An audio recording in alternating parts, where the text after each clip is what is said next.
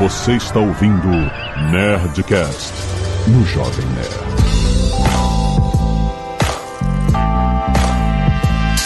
Landa, landa, landa, nerds! Aqui é Alexandre Antônio do Jovem Nerd e, apesar da VGS, ainda tô com voz. Aqui é Gabriel Bólico e empreender mudou minha vida. Aqui é Leandro Soares do Magalu, apaixonado por videogame. Aqui é Azagal, o único gamer profissional do Brasil. ele fala isso porque ele é o único que só joga videogame por dinheiro, hein? Ah, só joga trabalho. Só joga trabalho. É E além aí. de tudo é muito modesto, né? Muito bem, estamos aqui em mais um Papo de Parceiro. Hoje trazendo o Gabriel Bólico, nosso antigo fornecedor da Nest Store, de quem a gente comprava aí. videogames, cara. Muita gente se conhece há tantos anos. A gente já gravou o Nerdcast Empreendedor um tempo atrás, onde ele contou toda a história dele. E hoje ele tá aqui no Papo de Parceiro. Estamos gravando presencialmente, né? Que a gente veio pro Brasil, pra BGS. Muito legal. Pra gente falar sobre isso, sobre a relação de quem compra e vende videogames. Você que está no marketplace, você que é menor, você que está pequeno, como é que é o universo de varejo de videogames? É um universo muito complexo. E o Gabriel tem tantos, mais de 10 anos de experiência, começou pequenininho, começou vendendo videogame de casa. É uma história muito legal. E hoje, né, ele tem a Shopee, né, fornecedor do Brasil inteiro. É referenciado por todos os, os grandes players de videogames, players, né, quando eu falo players, com todos os grandes vendedores de videogame. E ele tem muito mais, né? A Shopee é só um pedaço, um fragmento de toda a operação dele hoje. É muito maneiro e a gente vai falar aqui sobre, sobre o mercado de videogame. Vamos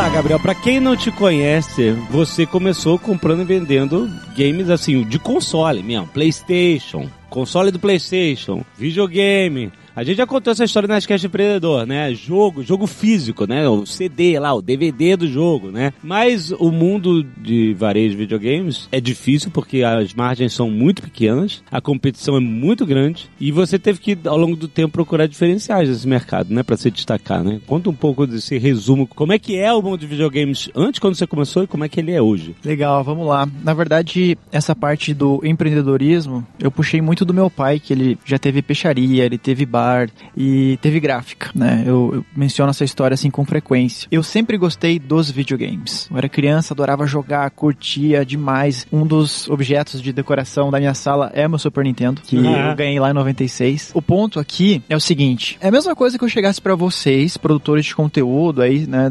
Pô, Jovem Nerd. Eu tenho mais de 10 anos, mas Jovem Nerd deve ter, sei lá, uns 20 anos Tem de. 20 anos? Então, se eu chegasse hoje assim, poxa, eu vou produzir conteúdo na tua pegada, assim. De fato, existe uma barreira de entrada altíssima. Só que por que que acaba funcionando pra você e por que que eu vejo que acaba funcionando pra mim? Pode parecer muito clichê, mas se você de fato gosta daquilo que você faz, mesmo a gente conversando aqui no- nos bastidores, né, sobre o Oceano Vermelho. O Oceano Vermelho é competitivo, é difícil, né? Tipo como se fosse um mar de tubarão, assim, tubarões com, com muito sangue. Mas o ponto é, a partir do momento que você gosta de fazer aquilo, eu acho que você tem um algo a mais. Que é a cultura, né? A cultura É, da coisa. Cara, você é mais persuasivo, você consegue passar pontos de vista diferentes. É porque você entende mais também daquilo, né? Exato. Porque você tem um interesse natural pelo tópico, né? Exatamente. É que nem assim, vamos pegar exemplos assim do meu mercado de vocês. Eu vendo um commodity, um jogo lá, Minecraft, um exemplo. É o mesmo jogo em tudo que é lugar. Vocês podem fazer, de repente, ou um nerd player, ou um review de uma série, um filme. Às vezes é o jeito que você leva o produto. A tua opinião, as pessoas ali não estão nem sempre por causa do produto em si, mas pela opinião ou, ou pelo valor que você gera, sacou? Então tem muito do serviço, das tecnologias, do jeito que você anuncia, do jeito que você fala com a tua É, mas comunidade. por exemplo, quando a gente tá falando de marketplace, né? Acho que nesse caso um dos grandes diferenciais deve ser o, o pré-venda e o pós-venda, principalmente, né? tudo tem o seu começo, sabe? No começo, assim, quem que é você na fila do pão? Então, você tem que, de fato, performar e aos poucos entender como é que funciona todos os mecanismos, mas você consegue, um exemplo, dentro do, do Magalu, tem campanha compartilhada. Você vai entender as campanhas que fazem sentido ali com o teu produto e você vai ganhando relevância ao ponto que depois Como é de um que é tempo. isso da campanha compartilhada? Não, são campanhas dentro do, do admin, com temas variados. Tem épocas sazonais, Vamos tem, supor, Dia das Crianças, tá chegando, já passou, na verdade, né? Acabou de passar. Teve campanha do Dia das Crianças. tem dois níveis, assim, de campanhas. A gente vai falar aqui principalmente para quem tá começando, mas também para quem já tá performando há mais um tempo, assim. Existe as campanhas dedicadas, que você precisa de fato mostrar resultado. Isso vale para todo mundo, né? Que você precisa performar, precisa ser notado e etc. Chega um momento que você pode ter um atendimento especial, de repente, assim, um consultor de contas ou coisa do tipo. Então, no começo do marketplace, você tem que dominar essa ferramenta. Você vai ter que ver ali os bastidores, campanhas compartilhadas, entender muito do teu produto, fazer um bom cadastro, usar também da tecnologia que o marketplace pode te oferecer, logística, todo o serviço envolvido e tal. Com o tempo, você ganha relevância e com isso, você se torna uma autoridade dentro do canal de venda, dentro do marketplace, mesmo vendendo commodity. E aí que tem oportunidade. O legal é o seguinte, especialista tem três níveis: com o cliente,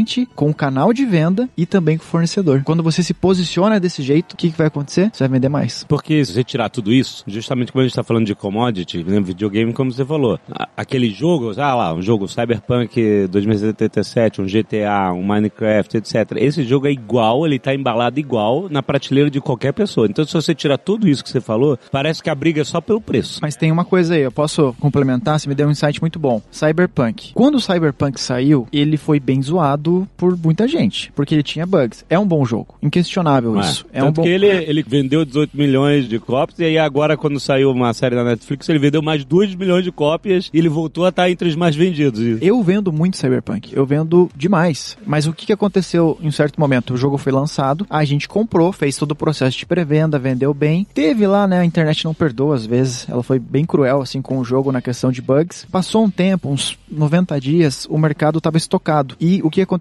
Os grandes fornecedores, eles precisaram queimar aquele produto. Eles aplicaram verba em cima. Verba de marketing, etc. E de quem que os fornecedores lembraram? Dos parceiros. Por isso que eu falo assim, hoje, tudo bem, tá começando agora, mas cara, eu até falo assim, ó, às vezes as pessoas querem uma bala de prata. Elas precisam, na verdade, é de motivação para seguir em frente, para continuar, para performar, porque a jornada vai sendo construída e as oportunidades de ouro vão acontecendo. O Cyberpunk, para mim, foi um grande negócio, porque depois de um tempo eu comprei, assim, o estoque do fornecedor que ele aplicou uma grande verba nesse produto para ele queria tirar, né? Porque o estoque tem que ter giro, sempre, Aham, né? sim. Até aqui no, no Magalu tem que ter giro, senão é dinheiro parado. Eles lembraram de alguns parceiros. E, pô, vou ligar ali pro, pro Gabriel da Shop B. E eu comprei esse jogo a preço de banana. E hoje eu vendo esse produto com uma margem muito boa. Afinal de contas, com o tempo ele foi corrigido, foi melhorado. E até é engraçado que nessa negociação que eu fiz com o fornecedor, ah, o outro que comprou uma grande parte foi o Magalu. Então meio que a gente dividiu essa fatia do bolo, sacou? Mas essa baixa vindo do atacado foi porque o jogo veio com muitas críticas e tal, então Exato. eles baixaram pra tentar escoar. É isso. Exatamente. Que você tá falando é um ponto fora da curva, né? Todo jogo, quando lança, pra quem não conhece, é esses jogos grandes, né? Eles lançam com um preço cheio, que é meio padrão no mercado. Fora do Brasil, nos Estados Unidos, que é meio que o benchmark, sempre foi 60 dólares, né? Esses jogos grandes em lançamento, né? Agora com o PlayStation 5 eles subiram esse benchmark pra 70 dólares. Então isso, um jogo lançamento normalmente é isso. E o videogame tem uma vida que baixa de preço, né? Lança com preço cheio e aí rapidamente, às vezes seis meses depois, né? Você já tá tendo as primeiras baixas, né? E ele vai ficando cada vez mais barato, mais barato, mais barato. Então o que acontece? A margem tá no lançamento. Esse jogo, como foi, ele teve um- uma crise enorme no lançamento, que o jogo era muito esperado. Isso. E foi bem teve- atípico o que aconteceu. Atípico, né? Então você tá querendo dizer, quando o jogo lançou e a internet caiu matando em cima dos problemas que o jogo tinha e etc., o atacado imediatamente começou a, a fazer baixo preço para os fornecedores, é isso? Mas você não tinha comprado pré-venda antes? Eu comprei, mas é que pré-venda, eu, como já sou macaco velho, assim, eu sou muito cuidadoso, né? Eu, eu, eu compro o suficiente, assim, pra não, não, não ter dor de cabeça. Eu já passei por inúmeras situações semelhantes. Só que acho que o grande ensinamento pra quem tá começando aqui em cima dessa situação é o seguinte: veja como que você se tornando um especialista do seu nicho, mesmo no Oceano Vermelho, te faz enxergar o que os outros não conseguem ver, sabe? Então, a partir do momento que eu vi ali, poxa, o jogo tá tendo muitas críticas, e eu usei o racional, que, poxa, eram bugs. Não que o jogo era ruim. Você sabia que o jogo não era ruim. Você Exato. sabia que era um problema Pô, teve o The Witcher 3, que é um jogaço. que é da mesma companhia, que foi um sucesso inacreditável. Exato. Então você sabia que não era, ah, ah, não, os caras enganaram todo mundo. Não, o jogo tá com problemas, eles vão consertar esse É, problema. mas é, tem dois pontos interessantes aí que você tocou, que são bem diferentes do que a gente costuma abordar aqui, que um é o seu relacionamento com os seus fornecedores. Porque normalmente a gente fala muito do relacionamento do seller com o cliente final, relacionamento do seller com o, o comprador, né? Como você deve tratar e tal. Mas você tá falando de uma outra ponta aqui, você tá falando do relacionamento do seller com o fornecedor. Como é que você constrói isso? Para chegar nesse momento que quando o cara tem que se livrar de um estoque com preço baixo, ele vai pensar em você e não pensar em você e no Magalu, por exemplo. Meu, eu acho essa pergunta muito, muito legal. Pelo seguinte, esse é um dos diferenciais do empreendedor. Tem coisa na empresa que eu falo assim, hoje a gente tem uma equipe bacana, né? A gente começou do zero lá em 2000, 2009 e tal. Eu comecei sozinho, demorou um ano para ter o primeiro funcionário. Hoje a gente tá em 270 pessoas. Nossa! Caramba! Mas tem coisas que eu não deixo de fazer, sabe por quê? Contratou a cidade inteira, é isso. É, não. mas, mas o ponto aqui, ó, essa é uma das skills do empreendedor, mostrar o brilho no olho, conversando com um parceiro ou com um fornecedor, porque por mais simples que você seja, eu acho que as pessoas confundem um pouco ostentação, assim, de, poxa, eu só posso receber um, um, um, um fornecedor se eu tiver um mega barracão coisa do tipo. Na tua simplicidade, você já pode mostrar brilho no olho. O Leandro, eu conheço há muitos anos. Ele já foi lá na, na empresa em 2015, eu acho. E ele viu como que era o estoque naquele momento. Então, eu acho que essa questão de relacionamento, tanto com fornecedor, com marca, com indústria, tem de você saber explicar o que você faz, como que você faz e a visão de horizonte. E o que eu faço não é assim, ah, eu vendo jogos. Ah, como que eu faço? Não, eu vendo pela internet. Ah, a visão de horizonte, eu quero ser milionário. Não é isso, ponto, sabe? É você falar assim, poxa, cara, eu converso com a comunidade, eu amo fazer isso e tudo mais, né? Então, e tem muita tecnologia envolvida, que é como que eu faço isso, e minha visão de horizonte é criar uma comunidade. Poxa, eu quero que a ShopB, que o grupo da Proxys seja cada vez mais conhecido. Então, é o lance do brilho no olho, assim, com todo mundo. Poxa, tem pessoas incríveis dentro da empresa, mas saber contar toda a minha jornada, ninguém melhor do que eu, sabe?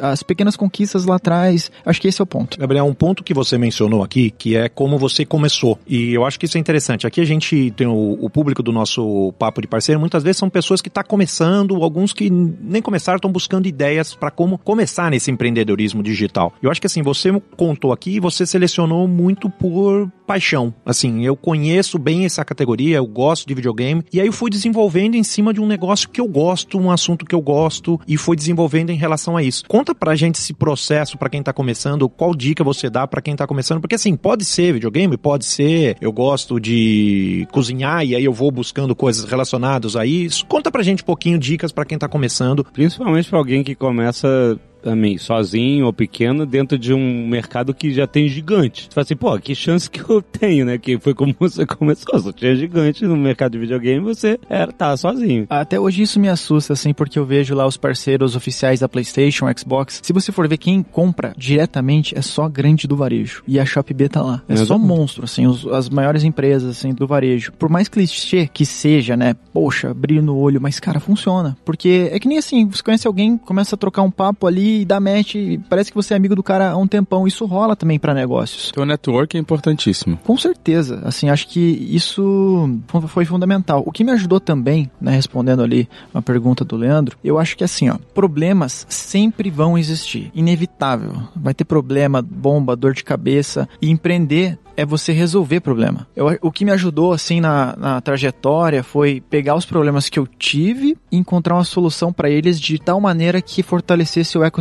Um exemplo, eu abri a Shopee lá em 2009, eu criei, assim, uma paixão absurda também por vendas, pelo e-commerce, né? Hoje a gente tem vários e-commerce, mas um problema que eu tive em cima desse ecossistema foi o seguinte, hoje quando você vende é normal, faz parte do jogo, o consumidor ele tem o direito de cancelar em um período lá, né? ele, ele, ele pode fazer essa, essa devolução. E eu comecei a ter jogos abertos, né? Eu comecei a ter jogos abertos, assim. Aí o cara comprava o jogo, É. abria. Zero numa e semaninha, né? E É, assim. Não talvez. gostava, não Não não Assim, gostei. N situações, vamos dizer. E devolvia o jogo aberto. É, e chegou um momento assim que, poxa, eu tinha já uma prateleira cheia de produtos abertos, controles e etc. E, poxa, eu não posso vender aquele produto aberto falando assim, olha, tá aberto, mas é novo. É, claro. Não dá, entendeu? E daí eu criei em 2015 o meu game usado. O meu game usado, assim, foi uma revolução no negócio, né? Que é compra e venda de né, produtos usados né, no nicho dos videogames. É muito forte. Hoje tem- a gente tem parcerias muito grandes. A gente tem três empresas, duas multinacionais de olho. Uma até é um banco, assim, que tá bem de olho, assim, na, na gente, a gente tá ainda namorando, assim. Só que entende que era um problema, que era um, era um produto Sim, sim. que voltava ali. Isso Então, vira uma oportunidade, né? depois eu abri a distribuidora de jogos.com.br, a gente se aperfeiçoou hoje novas categorias, como que funciona. Os fornecedores que eu tenho, eles não vendem só videogames, são monstros assim, são empresas que vendem de tudo que é coisa. Só que eu já tenho um relacionamento com eles, certo? E dentro desse leque de produtos que eles têm, eu sempre fui encontrando novas oportunidades. E eu não tô falando aqui de negócios milionários. Tô falando justamente para quem tá começando. Assim, poxa, das nossas unidades de negócio, a gente tem a Bringit, periféricos notebook, né? Líder de mercado. Tem a ShopB, meu game usado, distribuidor de jogos. Hoje, o meu game usado, ele fatura bem menos que a ShopB, bem menos do que a Bringit. É um faturamento legal. Mas por que, que tem tanta gente de olho? Porque é o problema que ele resolve, sabe? É o processo. Então, a gente foi criando um flywheel, né? Tipo, como se fosse assim uma força que vai se auto gerando energia, vamos dizer assim, né? Muito forte nesse ecossistema que foi deixando o negócio cada dia mais forte. E tudo isso no MVP do MVP, aos pouquinhos, sacou? Em cima de problemas e etc.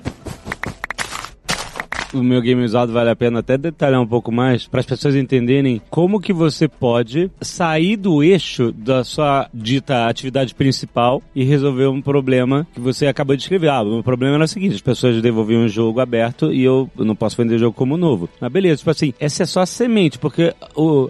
Mas a pessoa pensa, mas como é que ele ganhava dinheiro revendendo um jogo mais barato? É o seguinte, porque isso era o início do problema, mas com o meu game usado você estimulava as pessoas, não era só a devolução, mas até a pessoa que já jogou o jogo e já zerou, tipo, ah, a pessoa tem um ano de jogo, já zerei, tipo assim, ou então ele tem uma pilha de jogos usados. Ele ia pro meu game usado vender isso para fazer uma graninha. O Gabriel pode comprava com, né, com um ticket bem mais baixo, porque o jogo é usado. Aí que vale a cultura do videogame, você sabe, ah, esse jogo é bem antigo, então eu vou comprar bem mais barato do que esse jogo que foi lançado há seis, sete meses que tem um valor mais alto. Então ele compra com um valor bem baixo e ele bota de novo para vender numa plataforma que está anunciando, olha, aqui você compra games usados, compra mais barato, tem gente que não se importa, é bom, eu vou, obviamente um controle de qualidade lá para você não vai vender um DVD todo arranhado que o jogo não vai funcionar, porque realmente aí o, jogo, aí o produto tá estragado, não tá usado, tá estragado. Mas assim, passando esse controle de qualidade, ele tava, olha só que coisa interessante, ele tava pegando uma atividade principal que é, um jogo é lançado, eu compro no fornecedor e eu vendo pro consumidor final. Acabou a relação. Não, não acabou a relação. Esse jogo pode rodar, ele pode vir para mim de novo, eu comprar barato, vender com uma margem, aliás, margem maior do que quando você está comprando direto do fornecedor um lançamento, a margem é muito menor, né? Então ele pode vender até com uma margem um pouco maior, e esse jogo pode ir para o consumidor, e se ele estabelece um relacionamento de troca e de lealdade, né, de fidelidade com esse consumidor, vende de novo, ele vai zerar o jogo e ele vai vender de novo, esse jogo vai voltar para a mão do Gabriel e ele vai vender de novo. Então olha só, um ciclo de vendas que deveria ser uma só, lançou, vendeu. Ele tá rodando várias vezes, o jogo tá voltando pra mão dele e tá indo de novo pro mercado um monte de vezes. Então, isso é interessante, como é pensar fora da caixa do que é a sua atividade principal. E ela começou com a semente de resolver um problema, entendeu? E outra palavra é como é que você transforma esse limão numa limonada, né? Porque É, assim, você tinha um problema, você transformou numa solução. Então ele tem dois modelos de negócio dentro da área dele. Assim, tem mais, né? Mas tipo assim, isso, ó, agora criamos um novo modelo de negócio. Tinha que começar a colocar o adesivinho nos jogos usados pra ver quantas vezes você revende ele. ele tá voltando, exatamente. Eu até lembrei de uma história. Olha como um negócio ajuda demais o outro. Vou dar três exemplos, dois super rápidos e um eu vou contar em, em- mais detalhes. Tem um jogo de PlayStation 3 que o nome é África. Eu nunca joguei, mas eu não sei por que esse jogo vale uma nota. Sei lá, 400 reais, 300 usado. É mesmo? E a gente foi aprendendo isso, assim, com estudo. Veja como é importante você ser um especialista, você entender do seu nicho. Outro exemplo, esses dias nós vendemos no meu game usado, um jogo usado, o Chrono Trigger, por 2.500 reais. Como é que é? Caramba, Aí como é que é? colecionador. Colecionador. É, isso Não, é mas outra aí parada. que você conhece do negócio e É, sabe diferenciar exatamente. o joio do trigo. É por isso que você tem que entender do seu Porque negócio. esse jogo é um clássico, clássico. clássico, clássico. E ele exatamente. ficou feliz, ele estava procurando aquele produto, não achava em lugar nenhum, e a gente tinha esse produto e a gente ficou mais feliz ainda porque foi uma venda muito boa. Só que, se liga nessa história, eu, através do meu game usado, eu percebi que um jogo, em especial Mega Commodity, tava valendo uma nota. Minecraft de Xbox 360. O quê? Tava valendo uma nota usado. Porque a, a produção nacional tinha parado por algum motivo. Acho que era só digital e tal. E a gente tava vendendo ali muito bem o usado do Minecraft. A gente pagava bem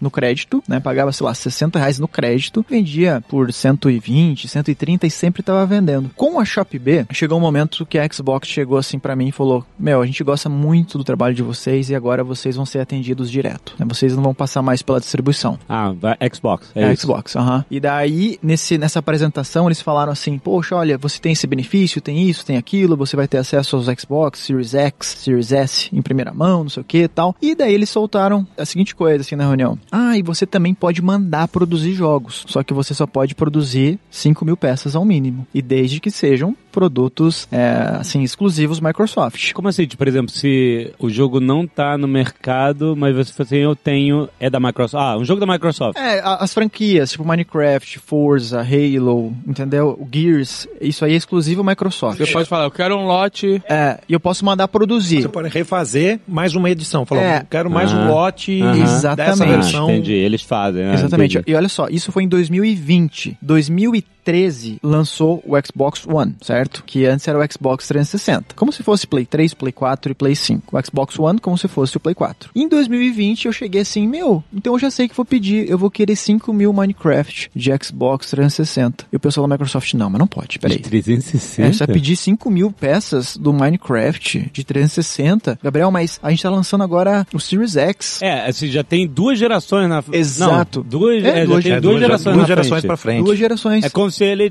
Porque o Xbox você fica mudando os nomes aí fica confundindo a gente. É como se tá na geração do PlayStation 5 e você tá pedindo um jogo de PlayStation 3. É isso? Exatamente, exatamente. E daí eu mandei, eu, não, pode mandar fazer, eu garanto. Ele, não, Gabriel, mas você tá maluco? Deu, não, pode mandar fazer. Pagou adiantado? Eu mandava pagar adiantado. Pô, 5 mil, eu não. um prazinho Foi, aí. foi- né? foi quase isso, foi quase isso. Mas duas coisas importantes. Tava validado. Eu sabia que aquele produto tinha uma demanda de mercado absurda, né? Independente. Cara, é uma comunidade muito forte, o Minecraft. Então a primeira coisa foi essa. Eu sabia que que tava validado. Segundo, a gente tava em novembro de 2020 e eu tinha a informação que não é uma informação secreta. Todo mundo que conversava com o fornecedor tinha essa informação. Que a fábrica no Brasil que fazia os jogos de 360, ela ia parar para se dedicar ao Xbox One ainda por um tempo e aos novos, né? Então o que, que eu sabia? Só tinha dezembro para fazer. Então, poxa, se algum grande do varejo fosse querer fazer, não ia conseguir. Então eu tinha demanda e eu ia ter exclusividade. Mandei fazer um dos melhores negócios que eu fiz em toda a minha vida. Porque é um produto que veio com preço bem baixo e eu revendo muito fácil com uma margem excelente. Porque também tem o fator de colecionador. Não, porque tem uma comunidade muito forte. De repente, assim, poxa, nós somos gamers aqui, a gente pensa que as pessoas são iguais a você, sabe? De repente tem um pai que quer o jogo, ele não quer assinar um Game Pass, ele quer só o jogo, cara. Daí ele vai procurar onde? Vai no Magalu, vai procurar, daí ele vai achar lá o produto e vai comprar. E ele é que nem o, o, o cara que pagou 2.500 reais no Chrono Trigger. Ele tinha uma dor e a gente tinha a cura ali pra ele, sacou? Então, esse público que quer comprar o Minecraft dessa maneira, a gente atende com exclusividade, com uma margem, sei lá, tipo 300%. E eu tô falando do quê? De commodity. Tô falando, claro que teve toda uma jornada pra isso, só que é isso que eu tô falando de relacionamento, de não sentar na janela agora. Meu, você tá começando agora, vai com calma, mas dá pra construir. O networking e também eh, dessas jogadas estratégicas. Eu brinco o seguinte, esse lance do Minecraft, eu duvido que algum outro grande executivo faria uma, uma jogada dessa, sacou? Porque foi a, a união de um quebra-cabeça, assim, porque eu amo, cara, eu amo o que eu faço, sacou? Daí o meu game usado me ajudou a entender isso e eu apliquei na Shop B. Então, sei lá, que deu 200 mil reais esse pedido na época. Cara, isso já virou alguns milhões pro caixa da empresa. Por quê? Sim, é, é o que eu gosto, cara. É, é o lance de você encontrar oportunidade. É difícil? É, mas dá pra fazer. Eu sou a prova viva. Eu acho que uma das coisas impressionantes é, é que realmente o público de gamer, os gamers são apaixonados, assim, gostam muito daquilo, gostam da, de jogar, do jogo, da comunidade. Eu acho que tem uma comunidade muito ativa, tem várias comunidades que são muito ativas e, e duram vários anos, assim. Por isso que, assim, alguns games são safrados, né? Assim, se a gente pegar os games de esporte, em geral são safrados. Tem o 22, o 23 e assim vai evoluindo. Mas outros não, eles vão criando uma comunidade e ele perpetua por vários anos, né? Então como é que você faz isso? Vocês estavam agora na BGS e a gente teve bastante coisa que aconteceu na BGS, até pedido de casamento. Conta pra gente, assim, de tão apaixonado que é o público, né? Não, pois é, o pessoal teve o pedido de casamento lá no, no stand Magalu. Pô, assim, a gente acha que também foi um, foi foi uma carta, né?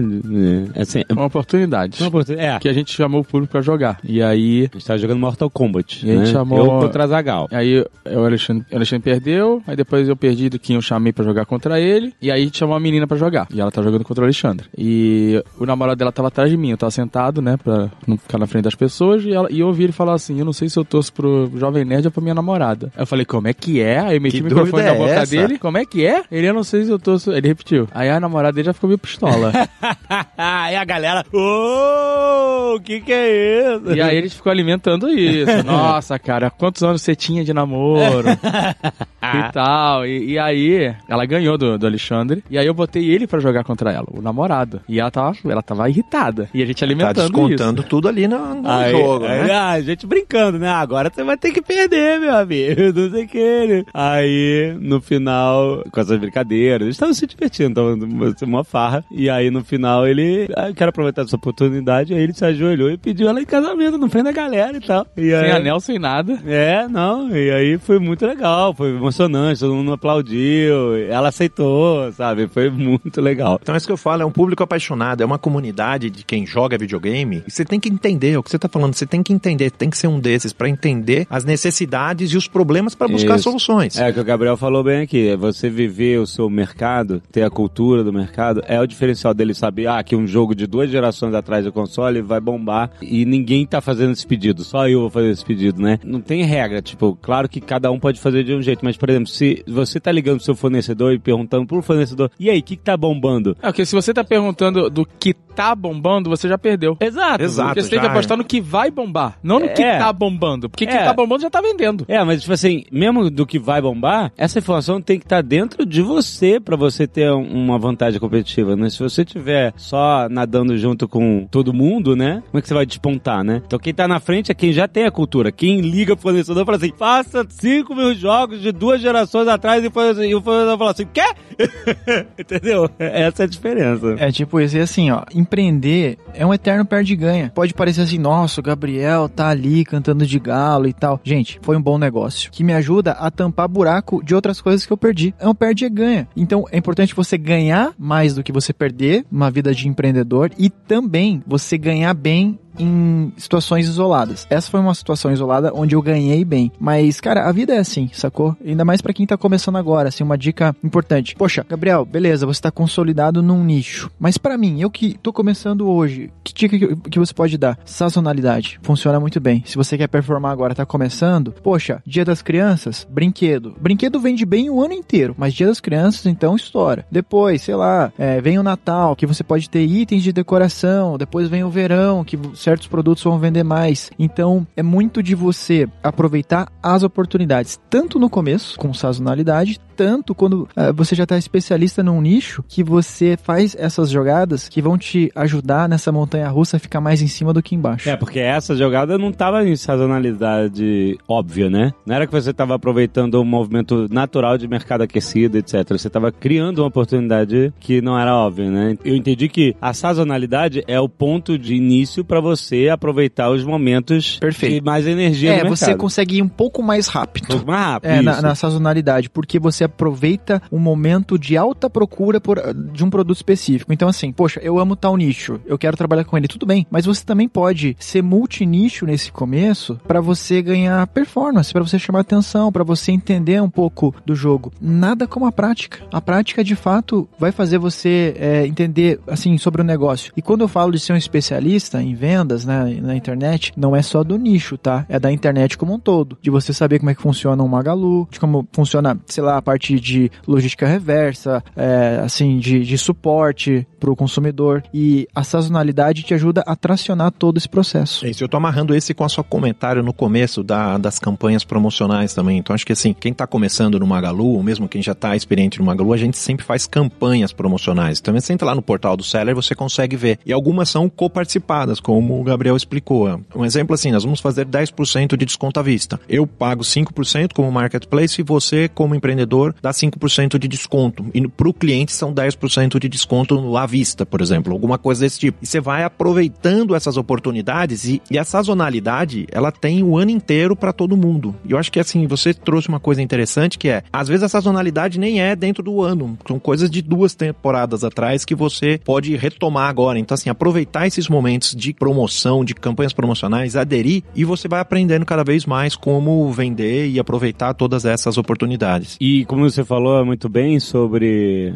como se destacar das sazonalidades, eh, as sazonalidades óbvias são, é, são feriados, né, momentos do ano, sabe? E como você falou, é pra todo mundo, né? É igual. Natal é pra todo mundo. Dia das Crianças, todo mundo participa. Mas existe também uma cultura que tá na internet, que é a cultura do meme, do hype e esse tipo de coisas. Às vezes você nota. Opa, peraí, a gente já falou de moda aqui, né? Às vezes existem sazonalidades criadas por influenciadores de moda. A galera começa a usar lá um sapato acolchoado e aí isso desponta antes de qualquer mercado. De repente, uma cor que alguém usou, É, ela aí- virou a E tendência aí, de repente, daquele você momento. tem uma tendência paralela ao mercado normal acontecendo nas comunidades de internet. E se você não estiver ligado nisso, você pode estar perdendo oportunidade também. Né? Muito bom que você comentou pelo seguinte. Vamos pegar aqui o exemplo do Stranger Things, né, do seriado Netflix. Olha só que loucura. Vender produtos ali licenciados da marca no momento que uma temporada nova é lançada, isso beleza, tem um hype interessante. Mas eu até vi que a música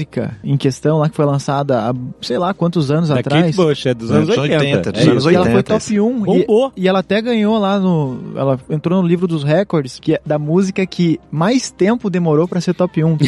né? Sabe? Exatamente, porque ela nunca foi. É o poder da internet, É, saca? é, exatamente. O TikTok faz isso com músicas, assim, que ganham famas e tal. Então, quando você tá atento às oportunidades, assim, né, de repente, de um- o que tá viralizando ali e tal, pode ser uma, uma sazonalidade momentânea. O que que tá acontecendo hoje, assim, que tá vendendo demais? O álbum da Copa do Mundo. Tá vendendo absurdo. Assim, eu vejo que tem gente que vai nas bancas e compra tudo. O cara compra todos os álbuns, todas as figurinhas, entendeu? Pra ele revender num Magalu da vida, assim, por exemplo. E a oportunidade, ele, ele tá ali né? E assim, todo mundo quer, claro, quer vender, quer crescer, a conta tem que fechar e tal, e fazer um, um trabalho legal, ainda mais com uma comunidade específica e tal. Só que também tem muito da oportunidade, sabe? Então você tá de olho nisso, vai trazer resultado pra você. É aí que entra o, o papel de você conhecer, né? De estar entendendo a comunidade antenado. Essa do Stranger Things, eu diria, eu escutei minhas crianças cantando, elas têm 9, 10 anos. Fiquei, caramba, por que você está cantando essa música dos anos 80? Eu tinha até esquecido. Daí que, É que eu me liguei é um que é fenômeno. o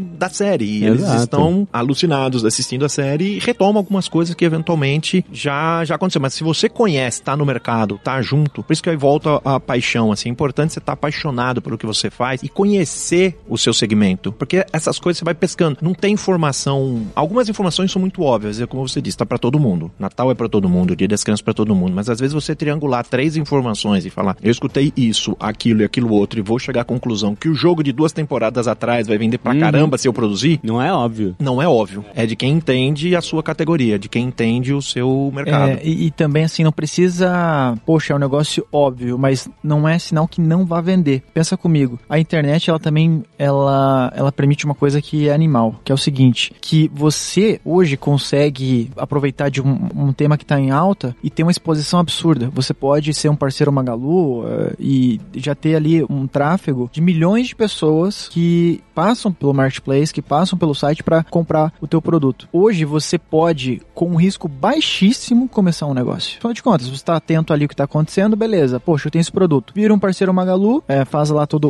a parte de cadastro. O teu produto do dia para noite, ele vai aparecer para milhões de pessoas. Quando começou, não tinha isso, não. Não. Mas até que pra mim, assim, eu acho que foi mais difícil, só que eu gosto também, né, num, desse momento, porque eu tive que desenvolver algumas skills, né, algumas habilidades de, poxa, tráfego pago, né, eu tive que eh, entender muito sobre marketing, tive que criar a minha marca. E o engraçado disso é o seguinte, que hoje a minha marca, que eu criei lá em 2009, me ajuda a vender mais tanto no meu site, mas também nos marketplaces, né, porque eu tenho acesso ali a alguns produtos eh, pela parceria que eu tenho e eu replico em todos os canais de venda, né? Até vou deixar uma dica já. Quem quiser saber um pouco mais, depois me segue no Instagram, que é arroba Gabriel Bólico, Bólico, B-O-L-L-I-C-O. E eu, eu conto, assim, eu sempre faço jogadas no tempo, de como que era, como como está, como que era, o que que eu fiz, e vou dando essas dicas, porque, como eu falei, eu amo os videogames, mas eu amo, acho que ainda mais, empreender, a parte comercial, as estratégias, e eu gosto também de compartilhar isso, porque, pensa comigo, o negócio que eu expliquei aqui do Minecraft, eu posso te falar tudo. Eu posso te falar o fornecedor, o preço, só que você não consegue replicar, porque não é o lance do fornecedor ou do produto, é da metodologia, sacou? De você, poxa, cara, vou achar essa oportunidade, tal, tal, tal, e daí você replica numa situação conveniente ao teu nicho, ao teu negócio. Por isso que eu gosto de contar essas histórias, sabe? Eu acho que acaba agregando tanto para quem tá começando, quanto para quem já tem operação. Cara, obrigado. É muito maneiro te conhecer há tantos anos. Como eu falei, ele foi nosso fornecedor na Store. Gente. É, eu conheci o Gabriel quando foi em 7, 8 anos atrás. Ele tava começando, fui lá em Curitiba conhecer o estoque dele, ainda tava com estoque montado na praticamente na sua casa, né? Assim, você tinha um andar de cima, você tinha a loja de, de concerto ainda de Quando você foi lá, na verdade, o prédio comercial, é, onde era a minha sala, era uma residência que daí o inquilino saiu, eu aluguei em cima e fiz meu escritório. Esse é o, é o lance do empreendedor, assim. Às vezes o empreendedor sonha com um negócio lá na frente, imaginando e sonhando super estruturado. Você tem que começar. é, o investimento para começar no marketplace é baixo. Assim, é basicamente ter o produto, anunciar, você, como eu já falei algumas vezes, o pior que pode acontecer é você vender. E assim, e como os custos são todos variáveis, você consegue controlar bem e vai crescendo, vai conhecendo, vai comprando mais coisas, mais produtos, e a hora que você percebe, você já tá com uma estrutura boa para você começar. Então acho que assim, eu gosto bastante do exemplo do Gabriel como um exemplo de quem começou lá sozinho, apaixonado pelo videogame e foi desenvolvendo e construindo uma história de sucesso muito bacana.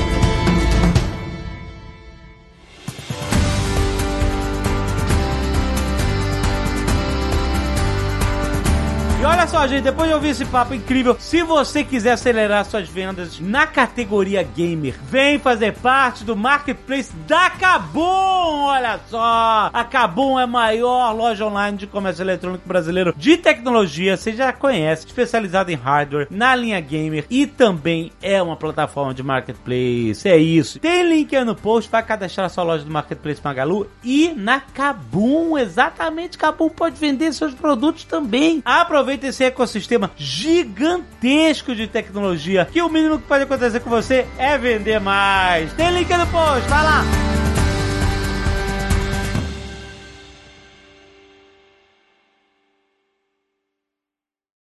Este Nerdcast foi editado por Radiofobia, podcast e multimídia.